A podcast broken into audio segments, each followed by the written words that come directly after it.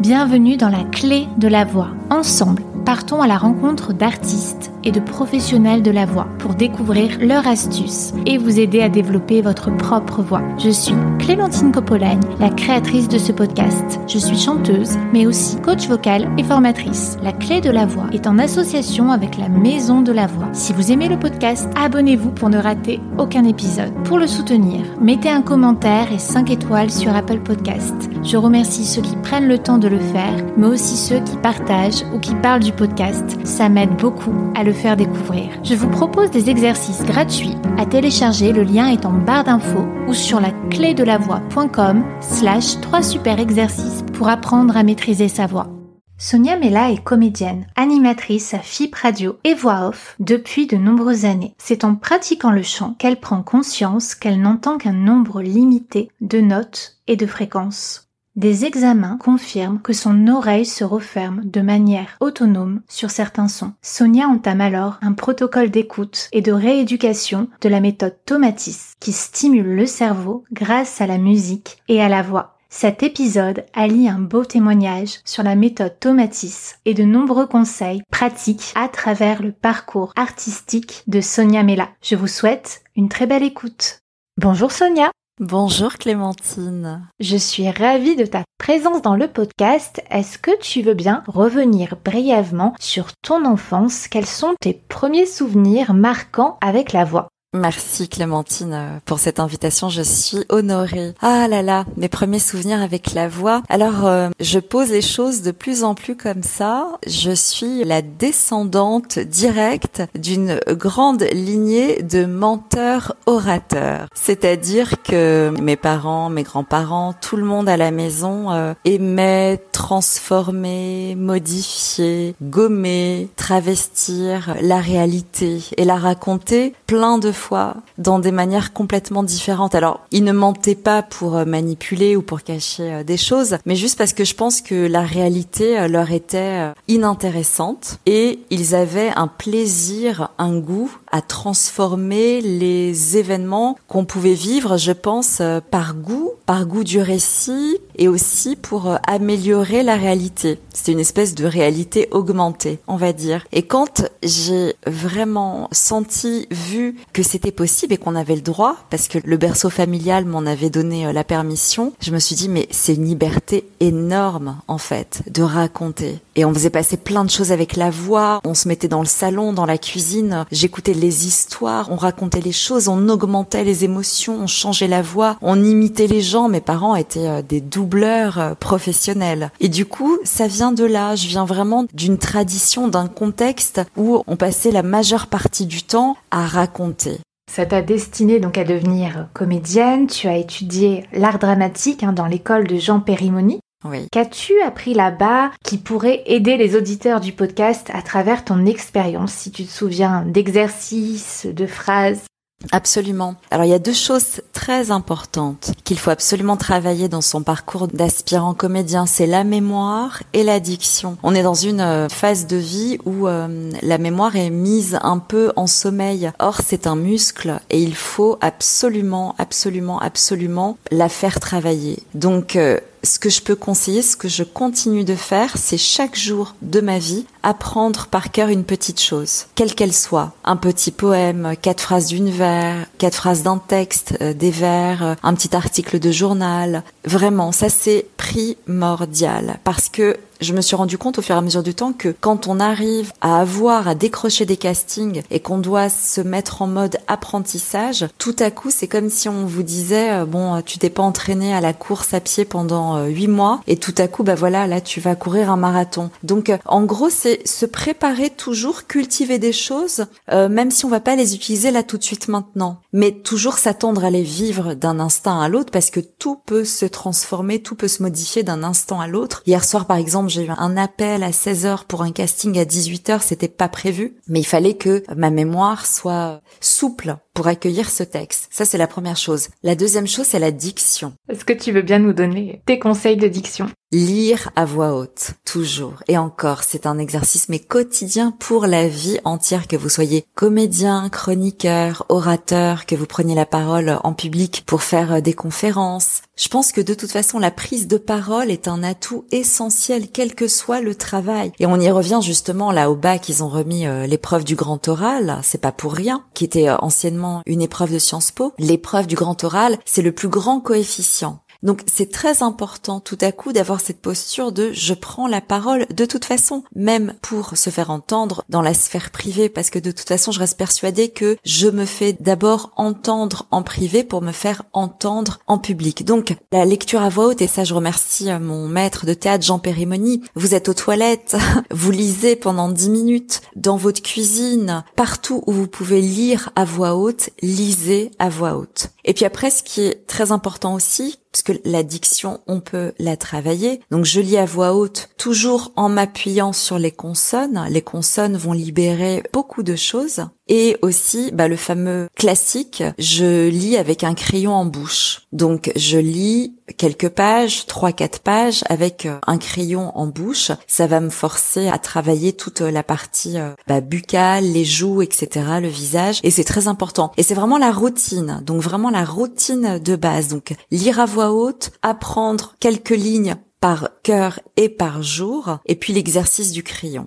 Oui, même le crayon pour le chant, c'est un exercice que je fais toujours et que je fais faire à mes élèves aussi. Absolument. Et une dernière chose que vous travaillez peut-être en faisant du sport ou autre, le souffle. Donc le souffle, bon, c'est quelque chose qu'on croise maintenant euh, dans le yoga, dans plusieurs disciplines. Le yoga et la natation, c'est extra pour nous, les comédiens, les orateurs, etc. Parce qu'on va travailler tout à coup le diaphragme complètement naturellement. Si on n'en a pas la possibilité, on peut s'amuser chez soi. L'exercice de la paille. Donc je remplis mon verre d'eau et je prends une paille, j'inspire au départ sur 6, euh, après sur 8, après sur 12. Toujours des petits pas, un petit pas par semaine. C'est génial. Et après, donc, j'expire avec la paille très très très délicatement. Et je m'amuse, je peux mettre une musique à côté de moi ou autre, mais soyons créatifs dans ça. Donc voilà, respiration, diction, mémoire, lecture.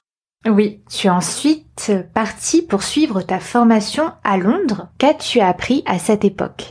Alors, je venais d'un contexte très technique, très formel, très traditionnel français que j'aime vraiment profondément de toute façon, mais j'avais besoin tout à coup d'aller euh, casser un peu ça, j'avais besoin de revenir à quelque chose de beaucoup plus instinctif et naturel. C'était un peu pour moi l'autre extrême, mais je savais qu'il y avait quelque chose aussi à gagner de ce côté-là. Parce que la magie de la technique, c'est qu'une fois qu'elle s'ancre en nous. Il faut l'oublier, mais elle est ancrée, elle est imprimée dans le corps. Donc euh, là, bon, bah, de bouche à oreille, j'entends parler de la technique euh, du Drama Center qui croise les apprentissages de Carl Gustav Jung. En gros, je vais essayer de résumer 50 ans de recherche. Il y a quatre natures humaines, donc euh, sensing, intuiting, feeling et thinking. Donc pensée, instinct, sensation, sentiment. Et on a tous une emphase, on a tous une manière d'être au monde par rapport à l'un de ces quatre éléments. Par exemple, euh, peut-être que je pense que moi je suis feeling de premier abord. C'est comment je vais ressentir les choses et comment je vais aller les chercher au monde. Et c'est comme ça qu'après, donc euh, l'école du Drama Center a proposé une technique se basant sur les très intéressante sur ces recherches de Carl Gustav Jung. Et en fait, gros, c'est euh, une analyse des personnages. En fait, on a ces quatre principes en nous de toute façon. L'idée, c'est de les rééquilibrer. Et l'idée, c'est de se dire, bah, je sais pas, moi, Richard III, essayer de trouver justement comment il est au monde. Donc, c'est une technique très intuitive et très psychologique. Comment est-ce que tu le ressens en termes d'émotions pour pouvoir les retranscrire? En termes d'émotions, c'est marrant parce que ça passe par la musique. J'ai appris quelque chose de très fort euh, en Angleterre. C'est à la fois très simple, c'est que chaque personnage porte en lui donc une énergie et cette énergie-là, on l'a travaillé beaucoup en musique. C'est-à-dire que les premières séances de prépa, ont passé par bah, chercher euh, la bande son en fait du personnage. Et c'est incroyable comme ça peut marcher avant une représentation. Alors là, je passe vraiment les phases de prépa, etc. Parce que dans les phases de prépa, il y a aussi, on écrit la biographie du personnage, on la crée en fait. Qu'est-ce qui s'est passé jusqu'au moment d'entrer sur scène? On travaille des moments, il y a des exercices très efficaces, très concrets. Uh, the exercise object. Donc on amène par exemple deux, trois objets personnels du personnage et on fait une improvisation avec. Et puis la musique est super importante. Quelles sont les musiques de Richard III tout à coup? Et là en fait, c'est incroyable comment les musiques peuvent raconter ces quatre énergies sensing, feeling, thinking, intuiting. En fait, tout se tricote par des liens différents.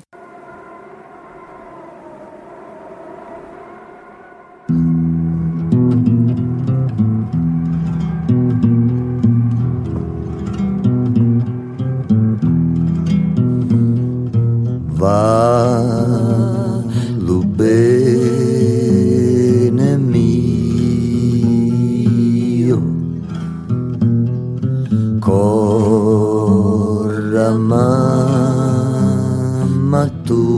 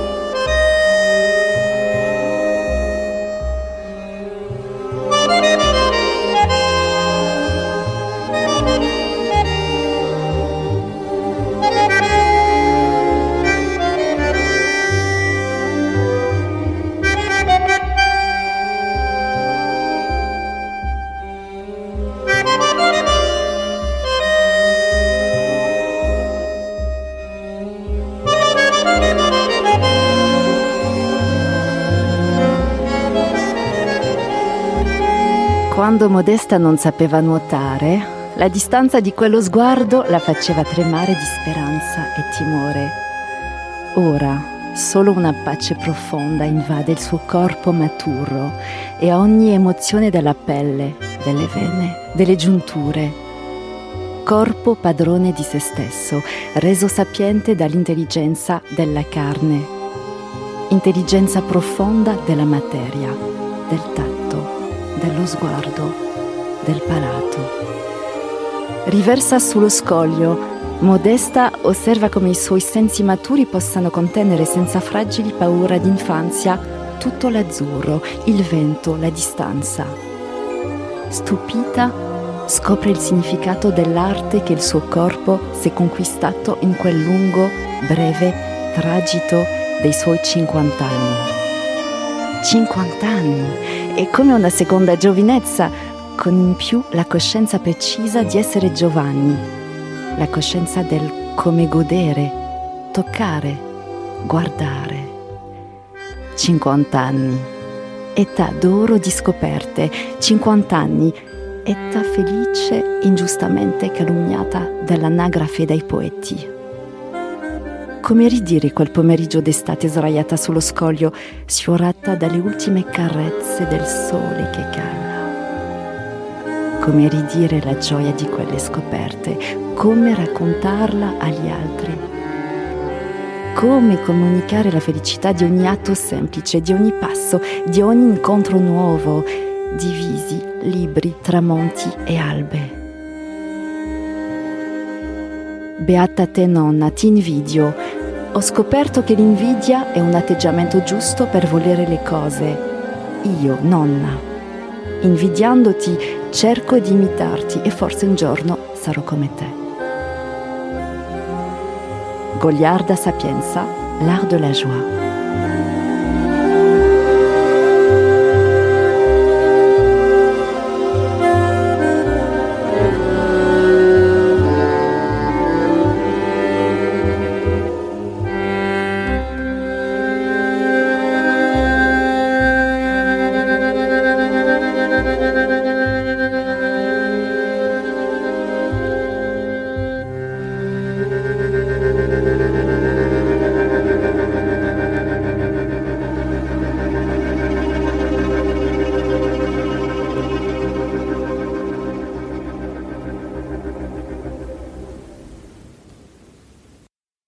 Commencé à faire des voix à Milan. Depuis, tu as fait beaucoup de voix off, de création sonore et tu es l'une des voix de FIP. Est-ce que tu veux bien nous donner des conseils hein, pour les auditeurs qui aimeraient se diriger vers les métiers de la voix et puis toi revenir sur ton parcours? Avec joie, Clémentine. Alors tout d'abord, la première chose qui me vient, c'est euh, cette espèce de paradigme-là, de se dire euh, c'est une niche, c'est un milieu très fermé, c'est inaccessible. Alors il y a rien d'inaccessible. Ça, c'est vraiment une croyance. Je sais que vous parlez de croyance avec Eden dans un de tes numéros. Oui, j'ai adoré. Merci. Mais d'ailleurs, elle te passe le bonjour. Hein, je lui ai dit euh, hier. Ah oui. Que j'allais t'interviewer. Et euh, si tu veux bien, j'ai quelques questions à te poser tout à l'heure. Absolument. Pour revenir sur les coachings d'Eden.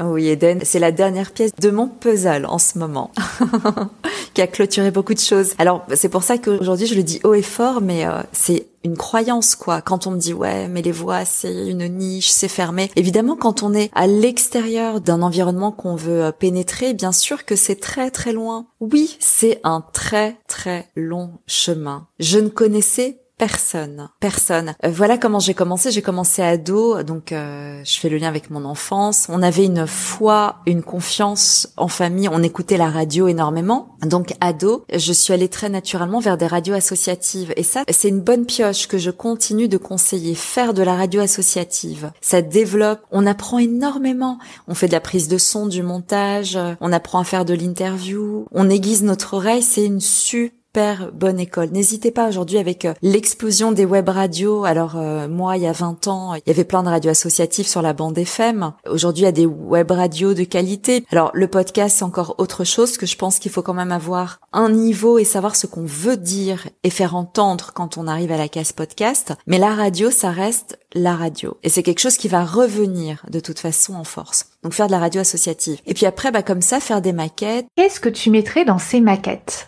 Je mettrai dans les maquettes, alors exactement ce que j'ai mis dans mes toutes premières maquettes, ce que j'ai envie de dire. Et ce que j'ai envie de dire passe par ce que j'ai eu envie d'entendre. Je m'en rappelle, c'était euh, les élections algériennes. J'avais fait un micro-trottoir pour m'amuser sur les pronostics des gens. J'étais partie à Montreuil. J'étais allée euh, interviewer des vendeurs de mozzarella au marché euh, rue de Bretagne pour avoir des voix italiennes. Ça passe, c'est très personnel finalement comme médium. Donc j'ai mis des bouts d'interview pour montrer que j'aime et je sais écouter les gens petit mix avec euh, des bouts de musique qui me touchent parce que je pense qu'il y a vraiment un effet énergétique. Si ça me touche ça va toucher le directeur des programmes. Et puis ben faire des choses personnelles de la chronique par exemple du billet d'humeur. Qu'est-ce qui me touche aujourd'hui? Ben je me suis réveillée comment? Des choses plus personnelles donc ce qu'on appelle un billet d'humeur. Donc ouais bah aujourd'hui voilà je me suis levée le lendemain des élections bah avec le cœur un peu comme ci comme ça. Je me suis dit je fais mes valises ou pas. Voilà écoutez le fil écoutez sa voix intérieure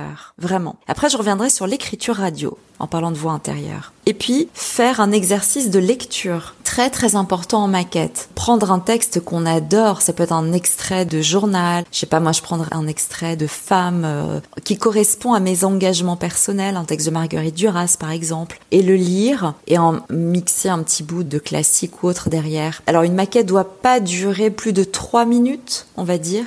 Ah oui, c'est comme un teaser en musique, c'est très court. C'est très court. Il faut que du très très bon. C'est de la joaillerie une maquette. Il faut pas se dire ouais ça passe à peu près. Non non non. Il faut que ce soit du très très bon, un bijou. De nos jours, se concentrer uniquement sur de l'audio ou faire plutôt aussi avec des images pour mettre sur YouTube? Alors ça dépend, il y a les puristes et moi je rencontre dans les couloirs de Radio France des gens qui ont 20 ans et qui sont mais complètement puristes de radio. Je crois que c'est un état d'esprit, moi j'étais un peu comme ça, je suis pas très geek du tout. Même, je suis un peu old school au niveau technologie dans ma tête. D'ailleurs à Radio France, on a des studios, enfin, on a l'impression d'être dans les années 70 quoi, mais moi j'adore ce truc un peu comme ça tourne-disque, vintage, bruit, etc. Donc euh, je suis assez puriste. Je montrerai ça si c'est ma nature. Si après je suis plus geek et si t'as envie par exemple de se dire bah j'envisage de faire une chaîne YouTube, mes projets sont déclinables en images en YouTube, pourquoi pas? Mais ce que je veux transmettre là, c'est que c'est possible de ne faire que du son.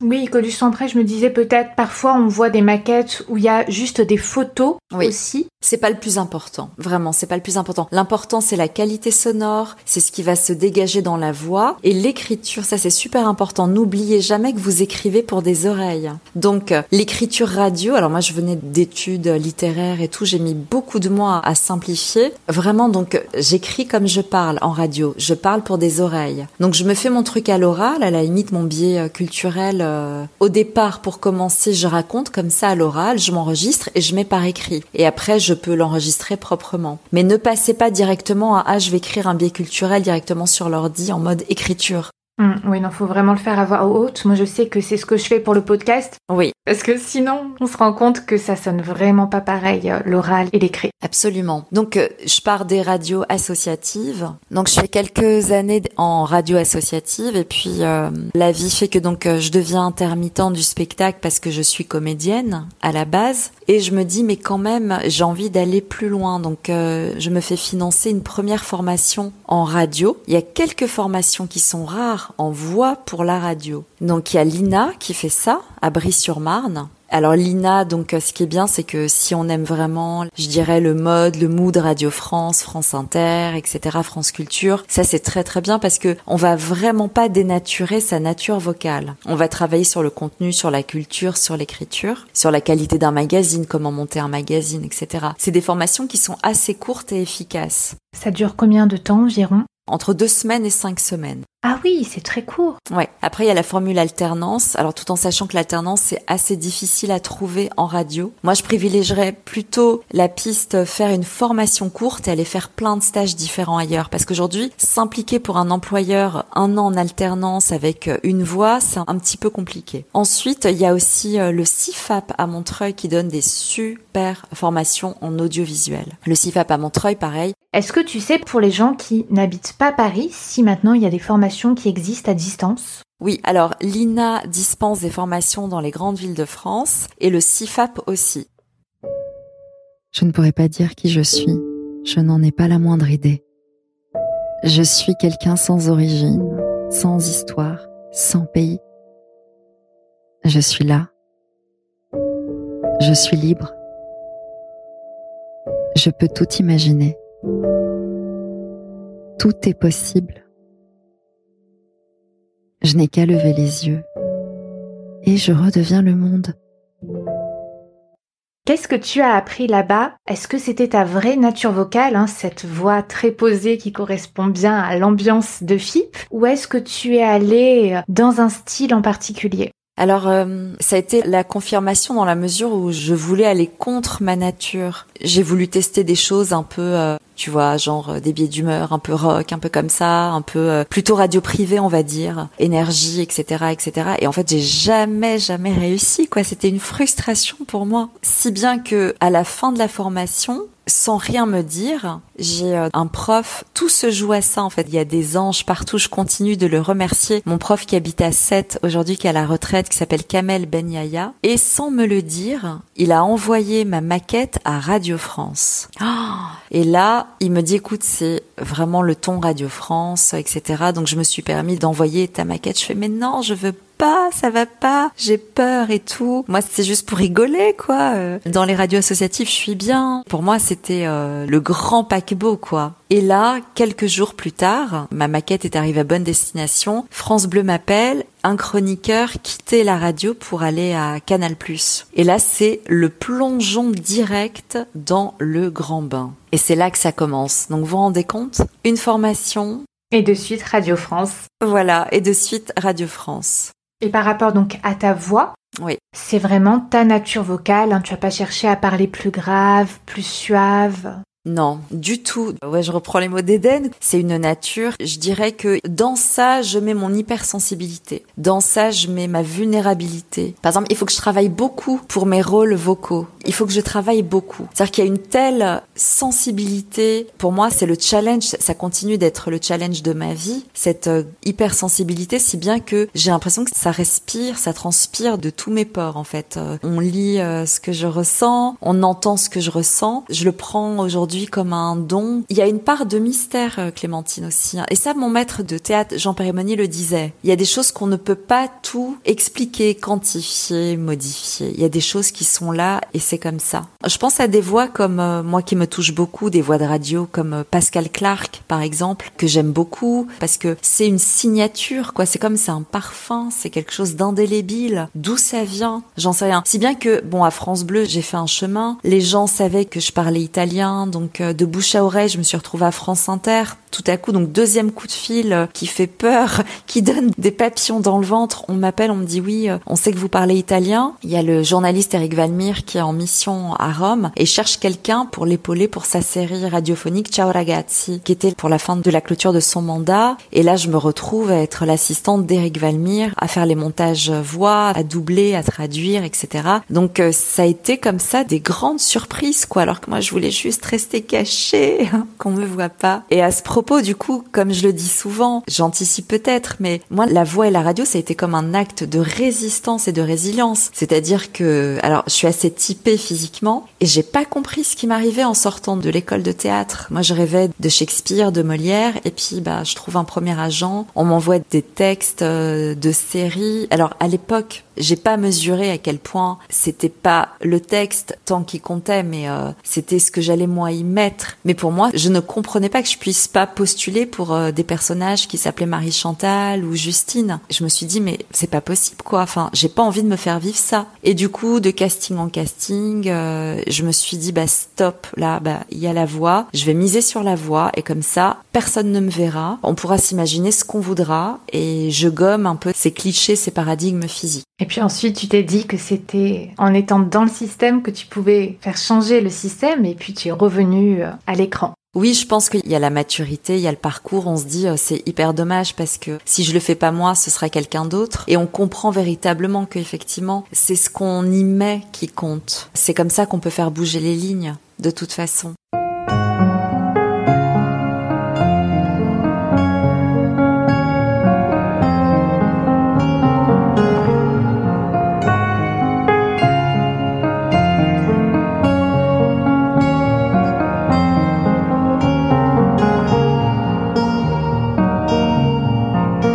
كمقن الصغير محمد درويش. كمقن صغير على الشارع الغرابة هو الحب. يفتح أبوابه للجميع. كمقن يزيد وينقص. وفق ما المناخ. إذا عطل المطر ازداد رواده وإذا اعتدل الجو وقلوا وملوا. أنا ها هنا يا غريبة في ركن أجلس. ما لون يا عينيك؟ ما اسمك؟ كيف أناديك حين تمرين بي وأنا أجلس في انتظارك؟ قمقا صغير هو الحب.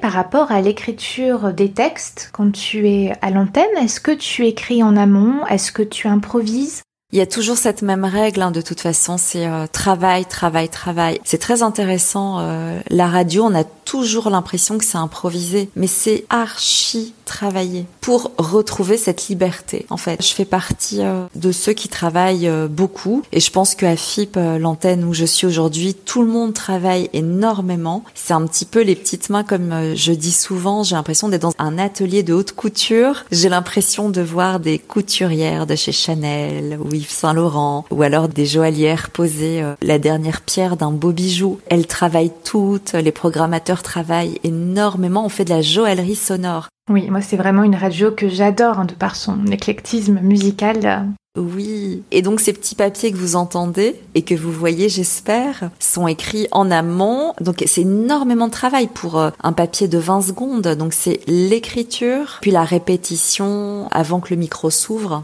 Je me demandais Oui. combien de temps consacres-tu à ton travail à FIP, hein, même en dehors hein, des locaux de Radio France, parce que tu fais beaucoup de choses à côté, hein, des films, des lectures. Combien de temps euh, est-ce que ça te prend? Alors, il y a une marge de progression. Euh, Quand j'y suis arrivée il y a 6 ans, je mettais énormément de temps. Oui, c'est la fameuse courbe de compétences. Oui, pour une émission de 4 heures, j'écrivais 4 heures. En fait, ça s'arrête là où tu veux que ça s'arrête. C'est-à-dire que pour comprendre un peu comment ça marche, donc les programmateurs qui font un travail merveilleux, magnifique en amont, qui ont écouté, qui ont pris soin d'écouter les disques qu'ils reçoivent. Ensuite, ils chorégraphient les musiques, on va dire ça comme ça. Ils nous envoient la programmation musicale. Ensuite, le réalisateur, ce qu'on appelle le metteur en ondes à Radio France, Oui, d'ailleurs, j'ai failli avoir, ça s'est pas fait, mais Blandine Masson, Ah là là. après qu'elle ait publié Mettre en onde. Alors je te souhaite de la recevoir, Blandine Masson. C'est un vrai cadeau. Et du coup, euh, on reçoit cette liste de musique et le réalisateur en amont met ses préconisations. Il dit, euh, bah là, sur cette introduction, tu pourrais parler. Donc bon, il y a un code euh, technique entre nous d'écriture et tout. Et donc après, j'écoute les musiques. Ça prend beaucoup de temps. J'écoute les musiques et je vois là où ça me touche. Qu'est-ce que ça évoque? Oui, est-ce que tu les écoutes, euh, tu les reçois chez toi, tu les écoutes sur ton temps personnel ou c'est dans les locaux de Radio France? Alors, ça fait partie de mon contrat, mais je le fais chez moi. Oui. Voilà, je peux aussi très bien le faire à la fin d'une émission euh, à Radio France, par exemple. Mais tu vois à quel point c'est magnifique, parce que d'une contrainte, c'est un cadeau. Oui. J'ai formé mon oreille. Ça a été l'école de musique que j'ai toujours rêvé de faire. J'ai aiguisé mon oreille. J'ai formé mon oreille à la musique. J'ai appris le jazz à Radio France. Je connaissais rien du jazz. Ce sont les programmateurs qui ont été mes profs. C'est fantastique d'être dans un travail où tu apprends tous les jours. Et ça, c'est la plus belle chose. Il n'y a pas mieux pour réveiller ses oreilles et stimuler sa voix. Oui, et c'est ce qui t'a donné envie de prendre des cours de chant? Alors ensuite, bah voilà, ça c'est une autre histoire, ça c'est un désir qui m'habite. Je commence encore, alors voilà, avec cette hypersensibilité qui donne de la pudeur. Je suis très timide. Et du coup, là, je chante parfois comme ça en petit comité avec euh, des amis, de la famille. Mais j'ai des projets de chant. J'ai commencé par prendre des cours de chant, donc j'ai croisé différents profs. Euh, J'avais croisé un super prof à Bologne, en Italie, euh, avec qui j'abordais vraiment la technique de chant lyrique italien. J'ai brassé un peu tout après au conservatoire du 10e, aussi des super profs à Paris. Mais il y avait quelque chose qui sonnait pas juste. Donc ça veut dire qu'il y avait quelque chose quand même à rectifier. Et quand j'ai commencé un peu à fouiller, j'ai vu, j'ai lu, j'ai compris que euh, l'acte de chanter et de toute façon de parler était lié à l'acte d'entendre. Et je me suis dit, mais est-ce qu'il n'y a pas quelque chose euh, avec mon oreille? C'est à ce moment-là. Voilà, c'est à ce moment-là. Donc j'en parle avec une amie euh, italienne, Maya Sansa, et je sais quand même que j'apprends en écoutant. Il y a quelque chose comme ça, donc mon oreille me parle. Tu vois, il y a quelque chose comme ça à aller voir. Et là, donc, je commence à lire des choses, et je tombe sur un documentaire de Alfredo Tomatis qui est en ligne, que je vous recommande, qui a été tourné, euh, c'était l'émission Envoyé spécial. Donc Alfred Tomatis est un orthophoniste qui a mis au point une technique qui était euh, jugée alternative dans les années euh, 70 de guérison par l'écoute. Et aussi d'apprentissage. Absolument. En fait, pour lui, le premier acte, la première envie d'être en vie, la première envie d'être en relation avec les autres passe par l'écoute. Pourquoi? Parce que pour lui, c'est un des premiers sens, voire le premier qui se développe quand on est dans le ventre de notre mère. C'est le sens le plus développé et le plus prometteur pour un être humain. Et il fait des recherches et il s'aperçoit qu'il y a deux musiques qui peuvent nous réconcilier avec notre sens de l'écoute. C'est Mozart et les chants grégoriens. Pour lui, ce sont des médicaments pour l'âme, des remèdes pour l'âme, pour plein de raisons, des niveaux de fréquence, des niveaux de sensibilité, etc., etc. Donc je fais des tests à ce moment-là et à ma grande surprise, je m'aperçois à que ben, mon oreille droite ne fonctionne quasi pas. En fait, j'avais quelques années de radio derrière moi, etc., avec une de mes oreilles qui fonctionnait presque pas. Waouh, incroyable. En fait, avec des examens poussés, on s'aperçoit que mon oreille, pour X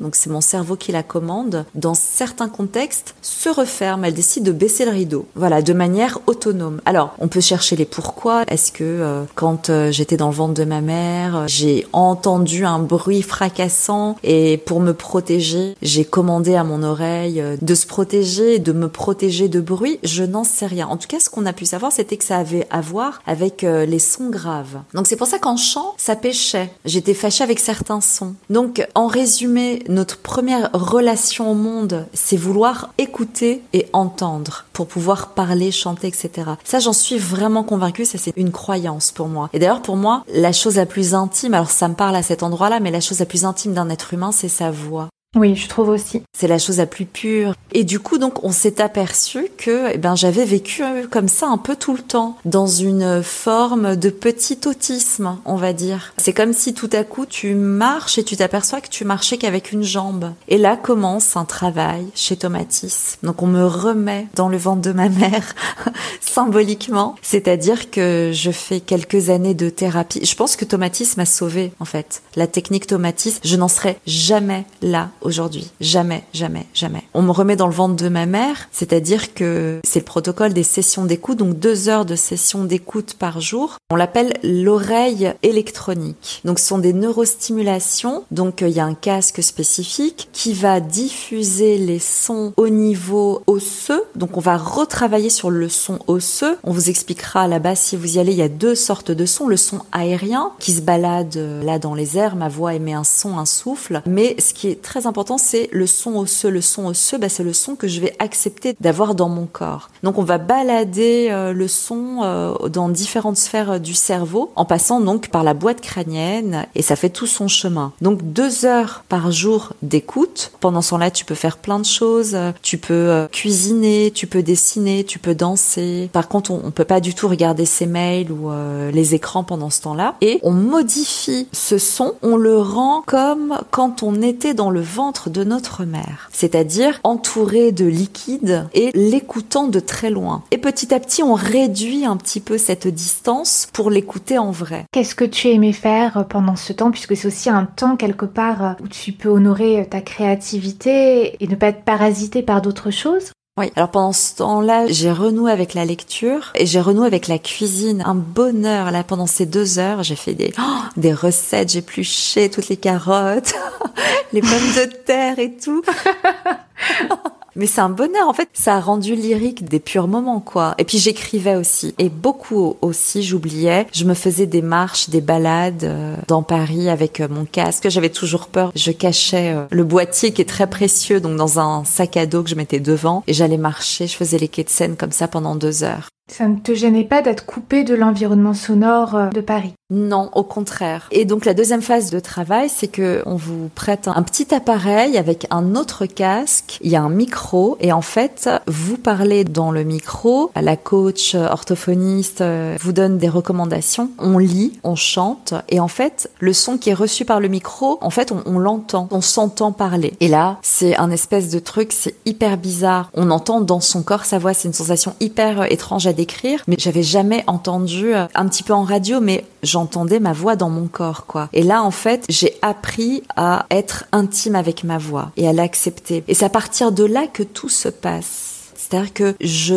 parle, je dois presque me chuchoter les choses. Ça part de moi, ça doit partir au creux de moi. Non pas que je m'entende pour m'entendre, mais il faut que la voix traverse mon corps quelque part, comme en chant quelque part, c'est ce que je sais maintenant, avant de la projeter à l'extérieur et pas l'inverse. Et mes premières années, c'était ça. Je projetais à l'extérieur sans que ça passe par moi. Et ça change tout dans les sensations, dans la sincérité. Alors oui, j'ai perdu en formalité, en désir d'efficacité, euh, bah oui, en projection tout ce que le mot projection peut contenir de toute façon. C'est différent. Maintenant, on va travailler sur l'amplification. Le son, le timbre est différent. Je me avec cette intimité. Euh, ça ne peut que passer par ce chemin-là. Et maintenant, comment chauffes-tu ta voix, que ce soit avant de prendre la parole ou avant de chanter? Alors, comment je chauffe ma voix? Donc, je suis retournée euh, là récemment euh, en session de chant lyrique avec un prof, et du coup, là, je peux refaire euh, des vocalises comme en Italie à 20 ans en fait.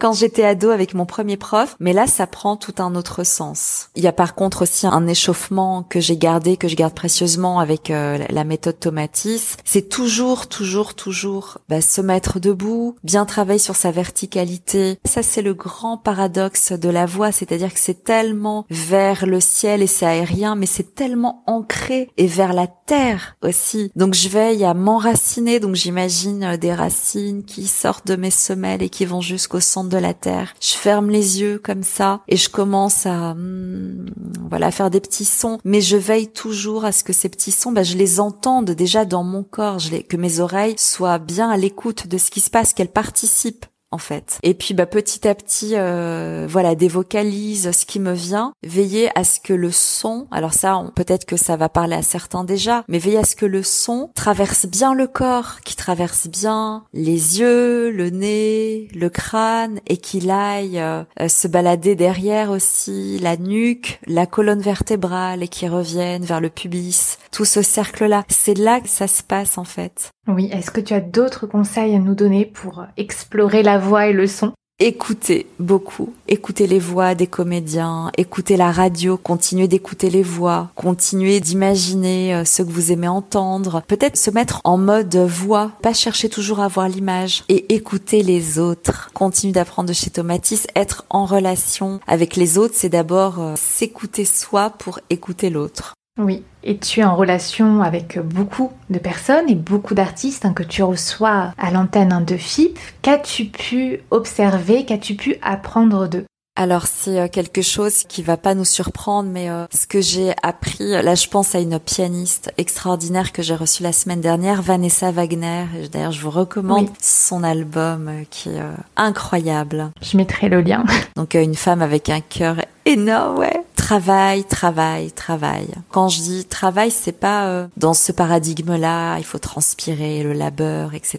Mais façonner son art, être l'artisanat de soi, travailler même s'il n'y a pas de commande sur un moment, trouver l'autonomie de la routine. On en a parlé en début d'émission, faire ses exercices tous les jours de diction, etc. Sans qu'il y ait quelqu'un qui attende un résultat. Même si vous allez repasser un casting dans un an ou autre, on s'en fiche. C'est avoir l'autonomie de faire les choses pour soi avant de les faire pour les autres. Et de trouver aussi la façon dont on aime faire les choses. Trouver la façon dont on aime, les horaires, avec qui on fait, aider les copains. C'est des choses que tu fais parfois? Oui, oui, oui. Euh, j'ai aidé euh, un copain à faire une self-tape, aider les gens à répéter leurs textes. Toujours, toujours être en interaction avec les autres. Mais avant, toujours la base, revenir sur soi et puis ben se laisser porter par les choses qui s'imposent euh, d'elles-mêmes. Tu vois, il y a des rencontres. Moi, j'ai vu tout un tas de rencontres incroyables hein, dans les studios de FIP, sur les scènes de concert, des bœufs. Là, en ce moment, on fait euh, les sessions euh, live uniques. T'as Alain Chamfort, il y a El Naïm, enfin, des trucs improbables.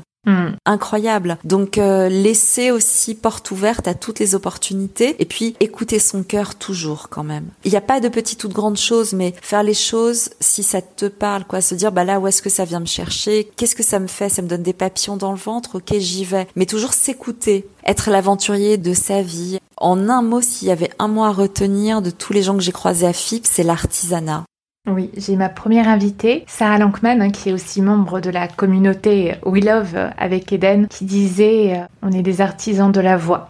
Ah oui, alors. Être artisan de l'artiste. Ah mais c'est mille fois vrai quoi. Tu parlais de façonner son art. Est-ce que tu aurais des conseils à nous donner pour gommer tout ce qui est tic de langage? Parce que de plus en plus hein, de personnes, notamment de chanteurs, euh, font des lives, font des webinaires. On est vraiment euh, appelé maintenant à prendre la parole. Il y a même euh, Clubhouse. Oui, Clubhouse. Cette application, est-ce que tu pourrais nous donner des conseils? Il n'y a pas de magie, il n'y a pas de cosmétique euh, malheureusement pour ça. Il faut revenir au basique. J'entends énormément de tics de langage. Alors quand j'avais euh, côtoyé tout un tas de médecins pour mes parents à un moment donné, j'étais étonnée que des jeunes internes à l'hôpital parlent comme ça. Il y a vraiment des tics de langage. Alors pourquoi il y a des tics de langage? Parce que je pense qu'il n'y a qu'une partie du corps qui est investie. Je me rappelle de ce médecin là qui s'occupait de mon père. Il parlait avec euh, le nez et un peu de sa bouche, c'est tout. Ça implique qu'il faut toujours vérifier que tout votre corps soit impliqué. Donc exercice de respiration, etc. Mieux je respire, moins je vais parler vite. Parce qu'une des grandes tendances aujourd'hui, c'est de parler très vite. Surtout chez nos ados, par exemple. Ça rejoint aussi sa pulsation intérieure. Je parle vite, j'essaie de parler moins vite. Et en musique, on m'a toujours dit, oh là là, t'as une pulsation intérieure rapide, ralentie. Et je me dis, ça se retrouve dans la voix. Bah oui, mais encore une fois, il n'y a pas de baguette magique pour ça. Ça passe donc, ça veut dire faire de la respiration. Pour toi, peut-être, ça va te faire un peu de ce qu'on appelle la technique, mais en tout cas, ralentir ta respiration va ralentir le flux vocal. Oui, complètement. Je le fais toujours avant de chanter. Donc c'est ça, et veiller à ce que tout le corps soit impliqué. De toute façon, encore une fois, Jean pierre Monil disait, un acteur, un orateur, c'est un sportif affectif. Plus je travaille sur mon corps, plus je travaille in extensio sur ma voix. Donc faites du sport, allez courir, faites du cardio, faites de la relaxation, ce qui vous plaît, mais travaillez sur le corps. On est trop en mode sédentaire. Déjà qu'en France, on est hyper euh, cérébral, etc. C'est la tête qui travaille. Euh, on est dans, dans le thinking. Donc on est assis, on a un peu euh, une tête sur deux pattes, quoi. Non, allez courir, allez marcher, crier en forêt, etc. Plus le corps est investi et plus la voix va s'en faire ressentir. Il y a que ça. Et après, moi, j'ai eu l'honneur et le privilège euh, en juin dernier de coacher des jeunes dans le cadre du grand oral du bac. Parce que je me suis aperçue que ça c'est super important. La prise de parole en public, il y a un côté, tu vois, de légitime, de se dire euh,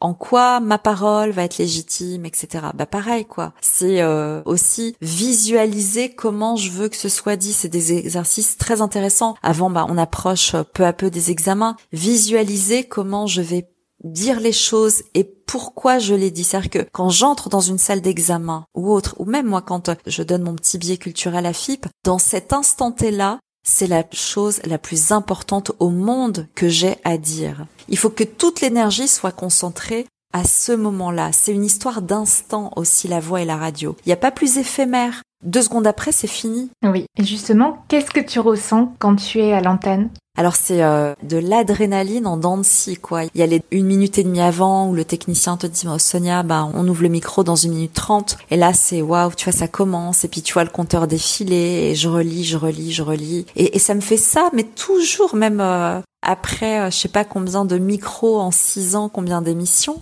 30 secondes avant, je sens que, tu vois, il y a les joues qui commencent à rougir. Voilà, 29, 28, 27, hop, le rouge s'ouvre. Heureusement que je me rends pas compte de la masse de gens qui écoutent. Je me suis toujours fait cette promesse-là et c'est ce qu'on apprend en école de radio et comme au théâtre aussi. Je ne parle que pour une personne, pour être en relation avec euh, l'auditeur. J'imagine à qui je parle, pourquoi je lui dis ça, pourquoi je lui raconte ça. Je ne parle qu'à une personne. Est-ce que cette personne, elle change au fur et à mesure du temps? Oui. Est-ce que tu veux bien nous en dire plus sur cette personne que tu imagines? Oh je sais pas, ça peut être un amoureux. Euh, j'imagine, euh, tu vois, quelqu'un avec qui je veux travailler, qui m'écoute. Ou par exemple, tu vois, je reçois des messages, ça c'est chouette, quoi, des gens qui me reconnaissent et qui me disent ah coucou Sonia, je suis sur les routes, je t'écoute. Bah tout à coup, c'est elle que je vais prendre, tu vois, je vais m'appuyer sur elle. Par exemple, elle me dit ah Sonia, je t'écoute, je suis sur la route. Bah je vais dire bah voilà, sur les routes jusqu'à Marseille. Bah, voilà. et c'est super confortable. Et plus tu es spécifique et intime et plus tu es universel, de toute façon. Oui, et c'est vrai que Eden, hein, qui était dans l'épisode 51, parlait beaucoup de ça, hein, de revenir à, soi, à ce qui nous rend unique. Et donc toi, ton grand-père, hein, qui était journaliste polyglotte au Maroc, était à la fois un guide spirituel. Et tu as rejoint la communauté d'Eden, qui est coach. Est-ce que tu veux bien nous parler du rapport euh, que tu as avec la spiritualité et nous parler de tes croyances? Ah oui, oui, oui. J'ai rencontré Eden par euh, des copines euh, artistes, euh, Lisa Bloom, qui a d'ailleurs un super seul en scène, Meilleure vie, sur la péniche La Nouvelle Scène. On lui fait plein de bisous. Et Claire Assali aussi. Je vais découvrir. Qui a beaucoup évolué dans le massage et qui est comédienne. D'accord. Lisa, j'ai vu ses vidéos partagées justement, mais je la connais pas directement deux nanas super donc qui suivaient Eden. Et puis euh, j'ai commencé à écouter les lives d'Eden. Et puis euh, je me suis dit mais c'est incroyable. C'est un personnage incroyable quoi. Mais enfin médiatique sans lettres euh, qui sait qui connaît des choses. J'ai vu que ça faisait écho en moi. Il y avait ça très très fort chez moi comme j'imagine chez beaucoup tu vois c'est les croyances. Alors j'avais énormément de croyances j'avais justement une question à te poser par rapport à ça. J'ai écouté un podcast de toi l'année dernière, donc bien avant oh. qu'on soit en, contact, et tu disais que dans ta vie, le meilleur et le pire se côtoyaient toujours. Oui. Est-ce que c'est toujours le cas ou est-ce que c'était une croyance? C'est toujours le cas quand même. Alors, et j'aime me faire vivre ça aussi, je pense. Donc, euh, c'est en ça que je valide la croyance. tu vois, par exemple, j'adore partager ça. Mon père décède, on l'enterre, je suis en larmes euh, au cimetière je marche dans l'allée je regarde les arbres. Mon portable sonne et c'est Philippe qui m'appelle en me disant euh, bah oui, on a entendu parler de vous, euh, on voudrait vous tester et je pleurais pour mon père et je continue de pleurer au téléphone et je continue de remercier Alain Morel de FIP, c'est lui qui m'a appelé et je pleurais et en fait euh, il s'est dit mais qu'est-ce qu'elle a cette fille, je l'appelle, c'est aussi beau pour elle FIP. C'était des larmes de profonde tristesse et de profonde joie. Je pense que c'est quand même lié à ma spiritualité quand même racine là la dualité du monde. Il y a les deux opposés. Je crois qu'il y a toujours les deux revers d'une même médaille. Il y a le bon, le mauvais. Euh, une chose en cache une autre. Il y a l'ombre, la lumière. Tout est duel dans la vie. Il y a le nord, le sud, tout. Néanmoins, j'avais pas mal de croyances. J'ai suivi euh, une session de pensée de merde. Incroyable le travail qu'on peut faire. Euh. En gros, il y a ça aussi que je découvre. C'est vrai, n'existe que ce que tu veux voir. Donc, c'est ce que je dis. Si tu veux te faire voir, croire ça, que c'est un milieu fermé, que c'est difficile, que c'est difficile d'en vivre. Complètement. Alors oui, c'est un long chemin, mais euh, pourquoi déjà d'emblée on va commencer en se faisant croire ça? Ça fait combien de temps que tu fais ce travail-là sur les croyances? Alors ça fait pas longtemps, ça fait un an. Moi, je la suivais depuis cet été. Je l'ai découverte par euh, la pianiste euh, hypnothérapeute Hélène Tisman. Et c'est vrai que je suivais Eden depuis un moment. Et puis j'ai commencé là il y a peu les sessions. Génial. Et qu'est-ce qui a changé dans ta vie depuis? Qu'est-ce qui a changé euh, Des choses assez personnelles et aussi bah, des croyances. Euh, je vais revenir sur le côté pro, voix et tout. J'avais la croyance là que je suis en train de vraiment de dégager, comme elle dit, tu vois, ben avec euh, ma tête, je pourrais jouer qu'un certain type de personnage, etc. J'étais fâchée avec le casting. Bah là, tout à coup, voilà, j'essaye d'essayer de voir autre chose. Donc tout à coup, ça ouvre ton champ de possibles. C'est énorme parce que euh, il y a des castings. Là, tout à coup, on m'appelle euh, pour d'autres genres de rôles et de casting. Oui, et dans le passé, je crois que la peur était liée au désir, et c'est vrai qu'on est nombreux à ressentir ça en fait. Hein. Plus on désire quelque chose, plus on a peur, mais c'était un peu un frein. Comment est-ce que tu as fait pour aller au-delà de ça? Il y a eu quand même aussi un très beau stage euh, que j'ai fait quand tu me parles de peur euh, avec euh, Bruno Delay, qui est un super directeur de casting, et Eric Leroy, au-delà de l'ego. Et ça, c'est un stage génial à faire aussi. Je pense que dans sa vie, ça devrait être prescrit par la Sécu. Il y a deux choses. On devrait faire au-delà de l'ego ou au-delà de la peur et puis penser de merde de Eden. Est-ce que tu veux bien nous parler un petit peu plus hein, de au-delà de la peur? Bah, la peur, c'est lié au désir, en fait, tout simplement. En fait, la peur, c'est un indicateur. Donc, euh, il y a des peurs qui sont complètement démesurées. Donc, il y a des peurs, des mécanismes de surprotection qui nous ont servi à un moment donné, en fait. Comme on peut l'expliquer, euh, je sais pas, tu vis un événement, au lieu de n'en faire qu'un événement, ça se cristallise et ça devient une blessure. Et du coup, tu laisses un pansement à vie sur ta peau, quoi. Non. Et toi, donc, pour aborder les castings, qu'est-ce que ça a changé? Ça a changé que je me suis dit, euh, bah, j'y vais. Euh, ça rejoint tout, c'est marrant, hein, ça rejoint Tomati, ça rejoint tout. Je vis le moment pour moi. Je sais que c'est très difficile, mais euh, je le traverse, je le vis comme une expérience. Moi, il y a quelque chose que j'ai découvert il y a très très peu. Maintenant, je ne me dis plus que je vais en casting, j'ai changé le paradigme, je vais en tournage. Je me prépare. Moi, le mot casting, pour moi, c'était peur, examen, école, jugement. Ben non, je l'ai gommé. Quand on m'appelle, eh ben, c'est comme si j'allais en tournage. Donc, c'est la concentration d'un tournage, c'est l'implication d'un tournage, et je suis certaine qu'au niveau énergétique, c'est totalement différent. En tout cas, moi, je le vis différemment. Je ne sens plus du tout la peur. Hmm, c'est intéressant. Donc tu conseilles hein, aux auditeurs et aux auditrices hein, de changer les mots qu'ils n'aiment pas pour trouver des mots qui ont une connotation avec des vibrations beaucoup plus hautes et euh, Audit, audition, c'est des mots, moi ça me fait penser à oh, contrôle fiscal, euh, arrachage de dents de sagesse sans anesthésie. pour moi, c'était mais ça pouvait me rendre malade. Et là, maintenant, j'y vais, je vis le moment comme euh, un artiste doit le parcourir. Comment fais-tu pour prendre soin de ta voix quand tu es malade, par exemple, et que tu dois quand même euh, l'utiliser? Alors euh, j'ai une routine au quotidien quand même, du miel, j'essaye de diminuer le café parce que ça modifie clairement la voix. On sait un jamais de café avant les séances de voix ou euh, voilà, une rencontre pro, jamais jamais, plutôt des tisanes et croquer des pommes, ça nettoie la bouche. Donc quand je suis malade, bien sûr, c'est des choses très naturelles, Ravinsara, etc. Alors moi, je vois par contre les choses d'un autre bord, c'est-à-dire que quand la voix est touchée, c'est qu'il y a un bouleversement émotionnel où il y a quelque chose. Moi, c'est toujours la voix qui prend, en fait. Oui, très souvent. Alors, à moins d'un coup de froid, etc. Mais euh, tu vois, par exemple, je me nettoie, je fais des soins un peu indiens, tu vois, je me mouche, je fais des nettoyages du nez très souvent, des nettoyages de la gorge, je fais des gargarismes, ça on peut en faire, c'est très important. En fait, plus on va assainir euh, la cavité euh, buccale et le nez, etc. tous les jours, en fait, avec de l'eau salée, c'est très simple. Donc on met de l'eau salée ou du soufre, ouais. Absolument. On peut laisser tremper euh, du gros sel rose, c'est excellent. Et on se fait des gargarismes, un par jour après le lavage de dents le matin et le soir. C'est génial. Et on peut même se nettoyer le nez avec, avec une pipette. Euh. Oui, avec de l'eau un peu tiède. Je trouve que c'est quand même, c'est plus agréable. Ouais, ouais. Et ça, et puis bah il y a de très bons remèdes pour la voix, Ravinsara, euh, gingembre. Euh. Oui. Et puis bah comme voilà les choses invisibles, comme on dit en début d'émission, donc muscler sa voix, c'est euh, apprendre des choses. Tout est lié en fait, la voix, l'audition, la mémoire, tout est lié. Oui, alors moi tu vois, j'avais beaucoup d'allergies et je faisais donc tout le temps hein, des lavages justement bah, avec euh, la corne et l'eau salée ou le soufre. Et depuis que je fais de la respiration euh, holotropie tous les matins, bah, j'en ressens plus du tout le besoin et j'ai plus du tout de besoin de nettoyer le nez. C'est extra, tu te rends compte? C'est vraiment quelque chose qui a changé un peu mes habitudes, mais il faut trouver ce qui convient.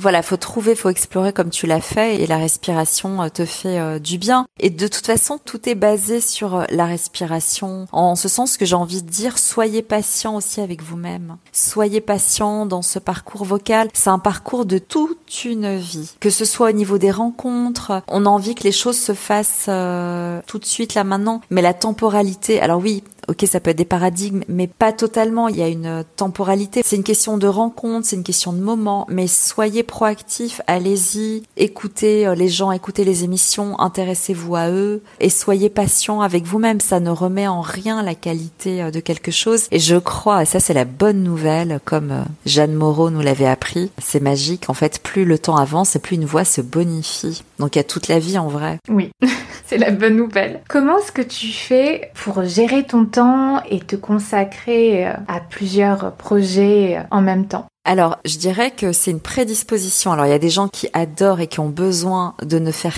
qu'une seule chose pour se sentir heureux, à l'aise, etc. Mais moi, dans cette euh, nature un peu zébrée, on va dire, c'est pas une étiquette, mais je me connais bien aujourd'hui et je sais que j'ai besoin de faire plusieurs choses, sinon littéralement je pète un câble. Mais vraiment. Donc, du coup, c'est une nature. Par contre, ce que je sais aussi, mes journées doivent être très bien organisées, mais je laisse une plage de libre pour euh, inviter l'inconnu et les bonnes surprises à se poser. Oui, tu laisses combien de temps environ? Honnêtement, quasi tout l'après-midi. D'accord. 14-16, 14-17. J'adore le temps pour moi. Et c'est pas du temps perdu, c'est du temps bah, où ça cogite, où j'écoute de la musique. J'ai besoin de faire la sieste.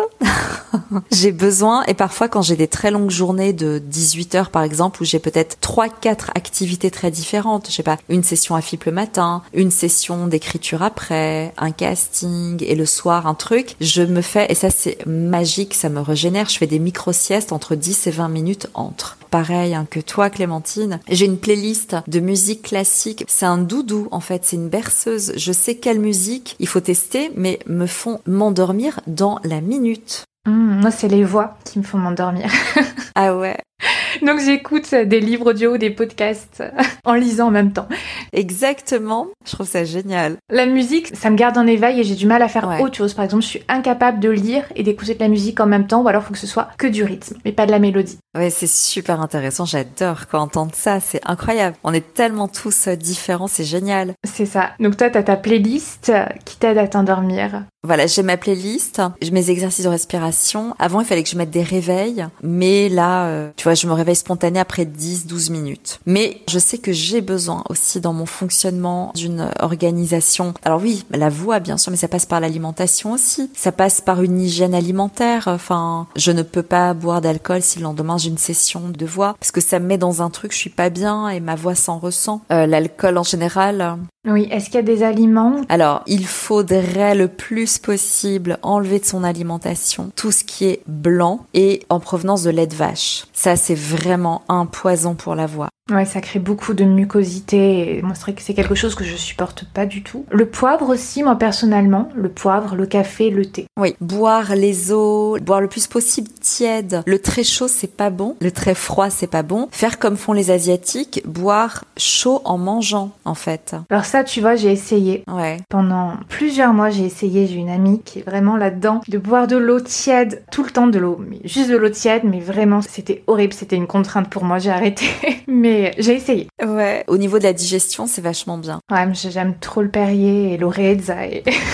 J'imagine. Mais en fait, la norme devrait être l'inverse, quoi. Boire plus tiède et euh, voilà, le frais euh, moins souvent. Oui, surtout l'été. Quand je demande une bouteille d'eau pas fraîche, l'été, c'est vraiment difficile euh, à trouver. Ah ouais, c'est super difficile. Qu'est-ce que ta voix dit de toi? Que laisse-t-elle transparaître? Alors les adjectifs qui reviennent, je sais pas moi qui le dis, sensuel, mélodieux, doux, conteur. Mais toi, qu'est-ce qu'elle t'évoque? Quand tu t'entends? La radio. c'est vrai. Euh, Qu'est-ce que ça évoque la radio? Vouloir être en lien, vouloir raconter, vouloir euh, changer le monde. Il y a une force telle dans le choix des mots, dans le choix de comment tu peux dire quelque chose à quelqu'un. Il suffit de voir comment t'annonces une nouvelle, bonne ou moins bonne. Il y a un pouvoir incroyable. Et ce pouvoir-là, je pense que c'est une vraie responsabilité. Oui, c'est Marshall Rosenberg qui disait si justement les mots sont des fenêtres ou bien ce sont des murs. Exactement. Ouais, je fais très attention. J'aime beaucoup cette euh, trajectoire-là aussi de communication non violente. Alors oui, on me dit oui, t'es toute douce, euh, oh nanani. Des fois, il y en a qui me catégorisent un peu comme ça, mais je vous ai pas dit, mais je fais du Krav Maga, quoi.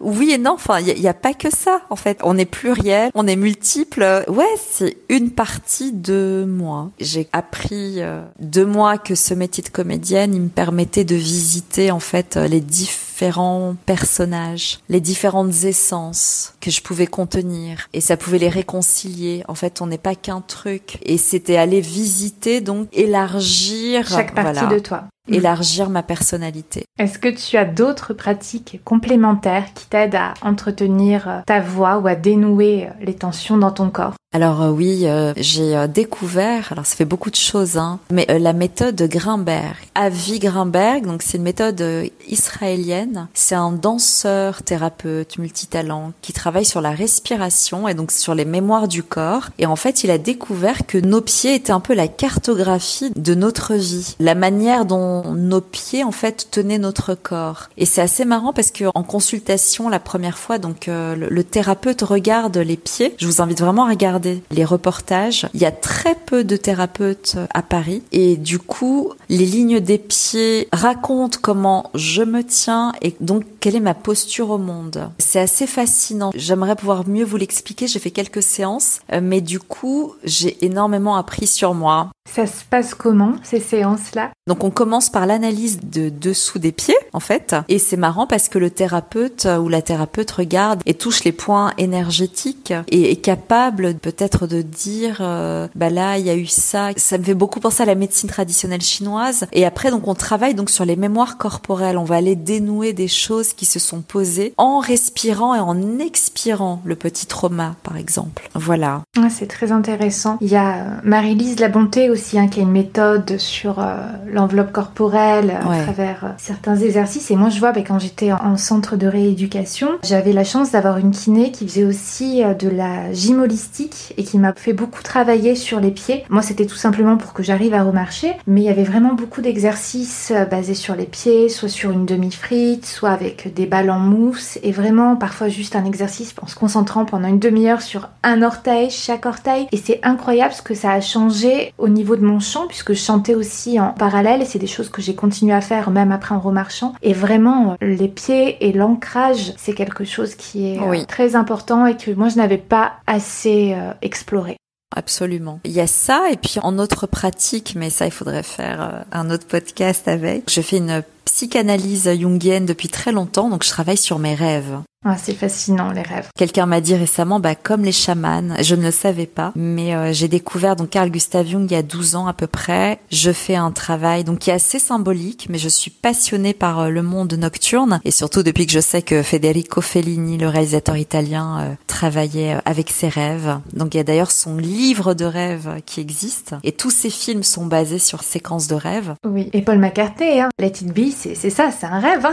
Je savais pas, merci. Ouais ouais. Et c'était sa mère euh, qui était décédée, Marie, qui lui disait Let it be, let it be. Et il s'est réveillé, il a écrit la chanson. John Lennon aussi, on a fait quelques-unes comme ça. Moi aussi, je suis fascinée par les rêves, donc. Génial. Mm. Et donc, ça me porte depuis 12 ans. J'ai des carnets de rêves, j'écris mes rêves tous les matins. Donc ça, ça fait partie de ma routine. Euh, je dessine des petites séquences, mais j'écris surtout et je les analyse avec une analyste jungienne. Et tout se complète bien finalement, toutes ces approches-là. Il y a des choses importante que les rêves viennent nous amener. Faut pas l'oublier. Carl Gustav Jung le disait, gare à celui qui ne donne euh, pas de valeur à sa vie euh, nocturne. En fait, euh, la vie diurne et nocturne s'entrelacent comme ça, comme dans un sablier qu'on renverse comme ça. C'est très très très important. Il le disait, la nuit c'est la voie royale de l'inconscient. Donc là, pendant tout ce podcast, on a parlé d'ombre, de lumière, de croyances, etc. Moi, il y a des choses, il y a des croyances que j'ai pu dégommer récemment, dont j'ai eu l'explication dans les rêves en fait.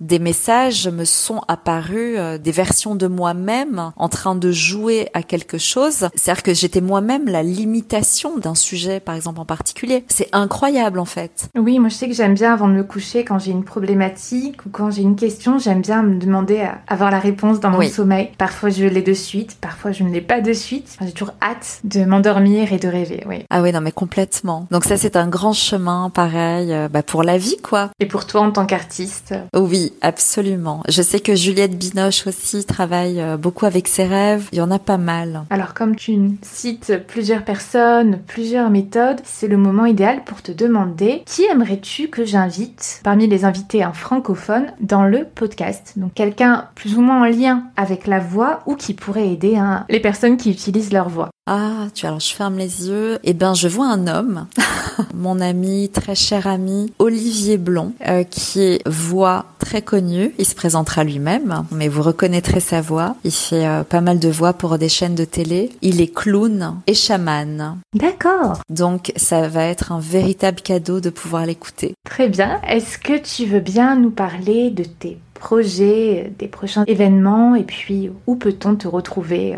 Alors on peut retrouver euh, mes podcasts d'émissions euh, avec des super artistes que j'ai la chance de rencontrer à FIP. Donc sur FIP.fr, il y a tous mes podcasts qui sont signés en mon nom, donc euh, Sonia avec Y, Mela, M-E-2-L-A-H. Donc je publie beaucoup sur Instagram. Là, je suis en écriture pour deux projets, donc un long métrage et un court métrage justement avec Olivier Blond. Et aujourd'hui, donc je suis en lecture pour la galerie Le 102 aux côtés d'un trio d'artiste qui m'a demandé d'écrire des textes aux couleurs, aux couleurs bleues, une couleur qui nous passionne euh, tous les quatre. Donc beaucoup d'écriture et des attentes de résultats de casting. Voilà. Très bien, mais j'étais vraiment ravie de pouvoir échanger euh, avec toi et je voulais te demander pour terminer, qu'est-ce que je peux te souhaiter pour être une artiste, une voix et une personne encore plus épanouie? Oh, une petite scène avec un piano et un micro et chanter.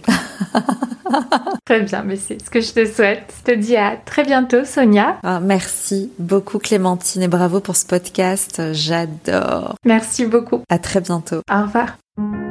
La clé de la voix, c'est fini pour aujourd'hui. Rendez-vous mercredi prochain. Pour découvrir les coulisses du podcast, les citations des invités, retrouvez-moi sur Clémentine Copoline sur les différents réseaux sociaux.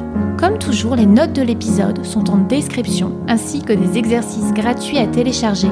Le lien est en barre d'infos ou sur la clé de la voix.com slash 3 super exercices pour apprendre à maîtriser sa voix. Merci d'avoir écouté la clé de la voix, je vous souhaite une belle pratique vocale.